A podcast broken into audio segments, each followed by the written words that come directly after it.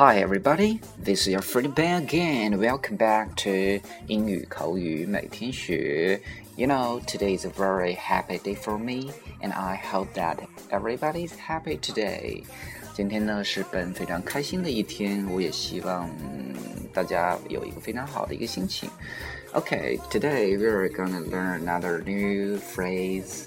That is，今天呢我们要学习一个新的词组或者 slang 是什么呢 ？I don't give it a shit, or I don't give it a damn.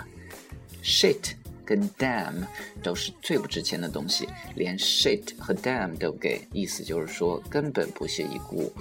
比如，当你知道有人在你背后说坏话的时候，你就可以这么说：I don't give a shit，我他妈才不管。又比如说，你和你的男朋友分手了。呃，当好朋友问你是不是很伤心的时候，你又可以说，Hey, I don't give it a damn. You know, I think I deserve better. 我他们才不管，我觉得我可以找到更好的。Okay, that's very good. You know, that's all for today. Remember, I don't give a shit or I don't give a damn. And uh, that's all for today. Thank you very much.